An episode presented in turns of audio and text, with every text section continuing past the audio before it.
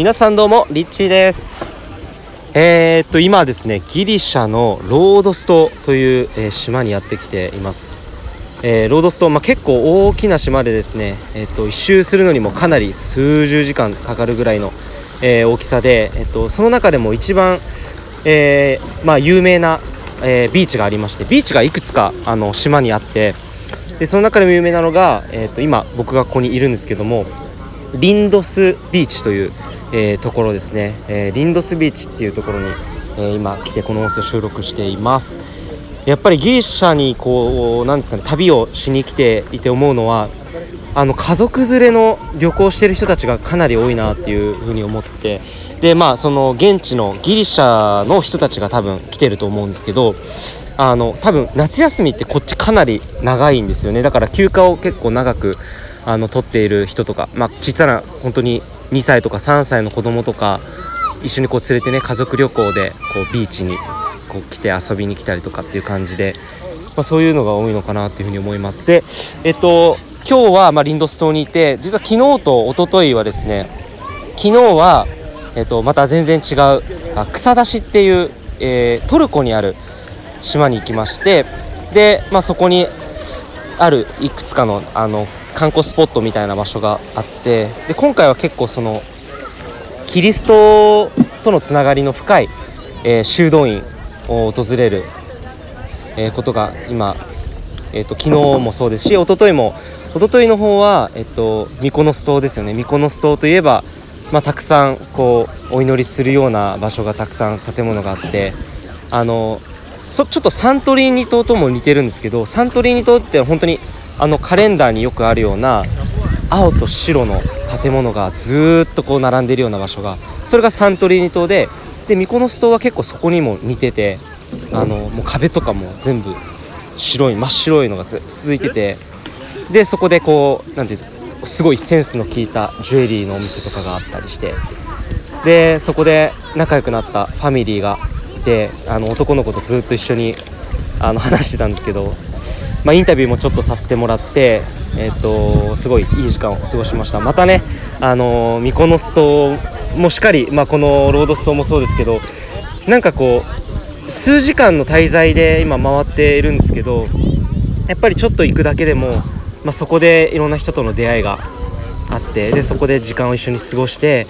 なんかこう距離がぐっと縮まるようなそういう瞬間がやっぱりあるのが、あのー、旅の醍醐味だなとなんかまた戻ってきたいなというふうにあの思うきっかけになりますね。はいという感じでですねもうこのギリシャの旅も明日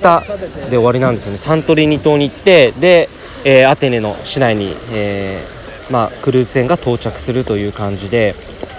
えー、まあ、この4日間のね、えクルーズ船ギリシャの旅はかなりいろんなメッセージをもらいまして、まあ、メッセージっていうのは本当によくその修道所修道院とかに行くと瞑想とかをするんですけれども、まあ、その中でいろんなこうスッと心に入ってくるような、ま、メッセージがあって、まあ、そういったいくつかのものもありますのでいつかそういうのもぜひ、あのー、お届けしていきたいなというふうにもう思っております。で、えっと、9月のですね21日にですね早速、まあ、帰国してもう1週間以内ですぐなんですけど東京の六本木で、えー、今回一時帰国をするにあたってえトークイベントを開催する予定です。でトークイベントに出演させていただくんですけれども僕はドバイで出会ったあの23歳でドバイの企業に就職したしゅん君ということですね。一緒に、まあ、海外向けというか、まあ、その本当に人生を本当楽しく自分らしくやりたいことをやっていくっていう、まあ、挑戦というテーマで、えー、トークライブをさせていただくことになりました、えー、まだ席の方がですね、えーと、空いているみたいなのでぜひ、まあ、興味がある方は僕のインスタグラムの方にえー、ジャンプしていただいてそこのトップ画面から URL があるのでそこをクリックしていただくと、えー、申し込みページに飛びます、えー、ぜひ、まあ、会場であなたにお会いできるのめっちゃ楽しみにしています。僕も本当もう伝えたいこととかね今山ほどちょっとありすぎるぐらいな感じなんですけどまああのー、今このタイミングそして2020年を迎えるもう本当に数ヶ月ですよね残る2019年も、まあ、その中で今からしておくべきまあ、3つのステップっていうものもちょっとご紹介させていただこうかなと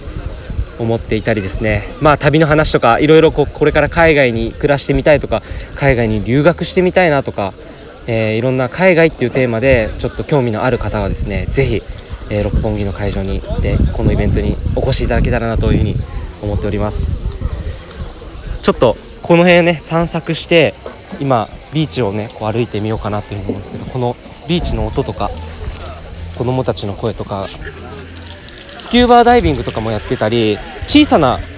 ビーチになってるんですけど、まあ、ちょっと想像しづらいと思うんですけどすっごいプライベートなビーチになっててえっと本当100人もいないぐらいの小さな。でその海はすごいもうブルーで透明な感じで綺麗な感じで。で子供連れの家族の割合が多いですね。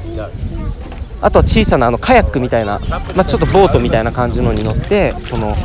このロードストーンを回る巡るでそういうツアーもやってたりとか。あとこのビーチのところにはこうレストランとかカフェがあったりして、まあ、そこでご飯食べてる人もいればもうほら そそこで今見えるのはプカプカ泳いでる金髪の老人のおばちゃんがですね気持ちよさそうに太陽に日当たりながらプカプカと浮いてますけれどもそんな感じで、えー、こういうプライベートビーチみたいな感じのねすごく素敵なビーチがいくつもあるのがこのあの島なんですよね。ということで、えー、また皆さんにお会いできるのを楽しみにしています。それではリッチーでした。ありがとうございました。